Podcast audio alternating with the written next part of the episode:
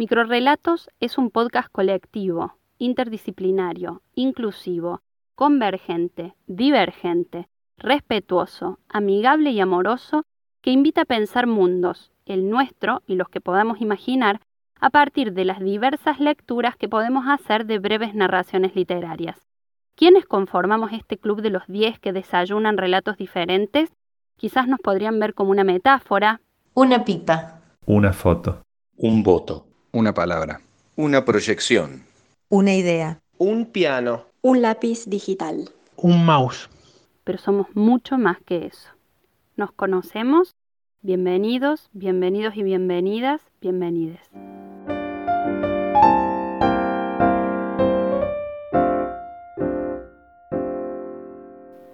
Hola, este es el cuarto episodio de Microrelatos. Mi nombre es Carolina Iparrairre y desde el campo de la literatura voy a acompañarlas y acompañarlos en esta aventura de leer un microrelato durante seis episodios cada mes. Como ya sabemos a esta altura, en un microrelato un narrador nos cuenta en muy pocas palabras qué le sucede a un personaje en un tiempo y un espacio determinados o indeterminados. Y como ya sabemos también, un microrelato no es solo un microrelato. El español, como lengua, habilita a que eso suceda mediante diferentes recursos. Hay uno que es la estrella de este episodio y que logra maravillas con los vacíos y los espacios en blanco, la elipsis. Muchas veces podemos elegir no decir ciertas palabras, pues de una manera u otra podremos reponerlas. O elegimos decirlas y no damos toda la información que nuestros lectores u oyentes necesitan para comprenderlas. En la literatura muchas veces tenemos más preguntas que respuestas, porque los autores y las autoras juegan con cada una de las palabras de sus textos literarios. Estas pueden significar algo impensado, pueden transformarse en un secreto, pueden nombrar lo innombrable. Escuchemos de nuevo nuestro texto de este mes, El dinosaurio de Augusto Monterroso, y adentrémonos en el mundo de sus palabras. El dinosaurio. Cuando despertó, el dinosaurio todavía estaba allí.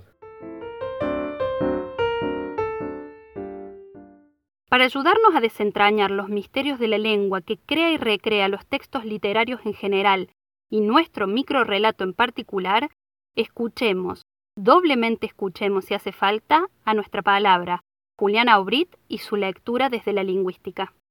Tres preguntas sobre el sujeto del dinosaurio. Primera pregunta. ¿Cuál es el núcleo del sujeto sintáctico del verbo estaba? Segunda pregunta. ¿Qué significa el artículo el? Tercera pregunta. ¿Cuál es el referente del sintagma del dinosaurio? Hasta donde sé, todas las teorías gramaticales anteriores a Chomsky responderían de la misma manera a la primera pregunta. El núcleo del sujeto sintáctico del verbo estaba es el sustantivo dinosaurio, pero hay muy buenos argumentos para sostener que el núcleo es el artículo el. Por ejemplo, su no omisibilidad. Cuando despertó, dinosaurio todavía estaba allí, esa gramatical. Tampoco es omisible en otras posiciones sintácticas además de la de sujeto. Juan compró libro o el cuchillo está en mesa también son gramaticales. El argumento más fuerte tiene que ver con las imposibilidades referenciales de buena parte de los sustantivos comunes en singular en ciertas posiciones sintácticas. Sin artículo o algún otro determinante, los sustantivos dinosaurio, libro y mesa no pueden referirse a una entidad concreta del mundo. En cambio, en enunciados como Juan compró este libro o el cuchillo está en mi mesa, son el demostrativo este y el posesivo mi los que hacen posible que el enunciador se refiera a un libro determinado y a una mesa determinada, un libro que está cerca del enunciador y una mesa que le pertenece. Una de las mejores formas de responder la segunda pregunta, ¿qué significa el artículo el?, es recurrir a la distinción entre significado conceptual y significado procedimental. En los ejemplos anteriores, Juan compró este libro, el cuchillo está en mi mesa, el significado de los determinantes es relativamente fácil de definir. En términos aproximados, cercanía en relación con el enunciador para el demostrativo este y posesión por parte del enunciador para el posesivo mi. En el caso del artículo, esa definición es bastante más difícil. Los sustantivos comunes nos remiten a conceptos, es decir, a clases de entidades. Los artículos y los determinantes en general nos indican a qué entidades concretas del mundo tenemos que aplicar esos conceptos. El significado procedimental del tradicionalmente llamado artículo definido sería algo así como de referente identificable para el enunciatario.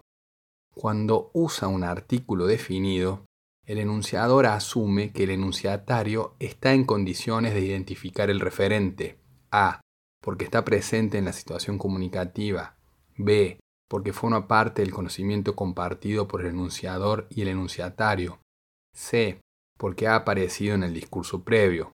Por ejemplo, si le digo a alguien, devuélveme la lapicera, me estoy refiriendo o a una lapicera presente en la situación comunicativa o a una lapicera que mi interlocutor y yo sabemos cuál es.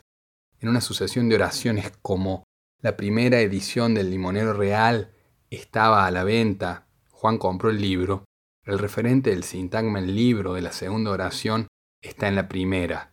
Finalmente, en algunos casos, los sustantivos comunes determinados por un artículo se refieren no a una entidad concreta, sino a una clase de entidades. La oración La ballena es un cetáceo no se refiere a una ballena concreta, sino a la clase de las ballenas, algo que también pueden hacer los sustantivos comunes en plural sin determinante. Juan compró libros. Este microrelato está escrito para que la tercera pregunta, ¿cuál es el referente del sintagma el dinosaurio?, no pueda ser respondida.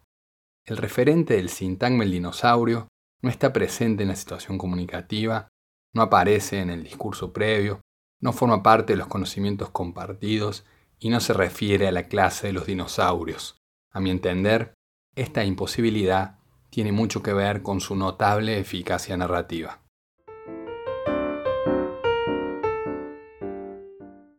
Julián, nuestro cirujano lingüístico, ha intentado responder desde la gramática cuál es o puede ser el referente esquivo del dinosaurio. Y pareciera que nuestro sujeto no se sujeta a un solo sentido y he ahí su encanto. Entre palabras y silencios, sigamos disfrutando en cada lectura cómo se teje la literatura.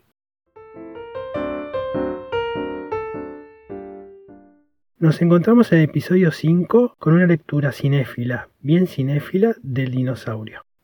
Soy Marcelo Auker, y si querés enterarte antes qué puede llegar a suceder, seguirnos en nuestro Instagram, arroba micro-relatos-podcast.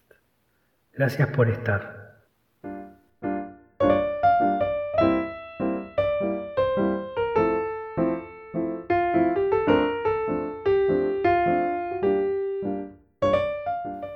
Nos subimos a este micro mensual desde el camión de recolección y procesamiento Carolina Parraguirre, desde el diván Natalia Bonancea, desde el cuarto oscuro David Schaffer, desde la torre de vidrio reciclado Martín Santos, desde el quirófano lingüístico Juliana Obrit, desde el videoclub Ignacio Badano, desde la caverna y sus sombras Catalina Pecud, desde la orquesta unipersonal Nano Onetti, desde la valija de pinturitas de colores Carolina Ferrero y desde la Matrix Marcelo Auker. Si te gustó este podcast, compartilo. Si no, déjanos recomendaciones con onda y ayúdanos a mejorar. Nos encontramos en el próximo episodio con más microrelatos.